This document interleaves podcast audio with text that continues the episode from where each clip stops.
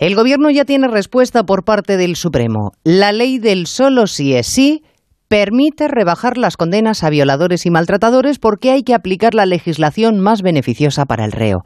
que es exactamente lo que ha hecho esta mañana el alto tribunal con el caso Arandina. Los jueces han cumplido con su labor, que es aplicar la ley, por muy chapucera que ésta sea. Y no se meten en competencias ajenas como arreglar los desaguisados que el gobierno no quiere enmendar porque respeta la separación de poderes, muy al contrario que el Ejecutivo, que vuelve a demostrar su empeño en dominar los órganos judiciales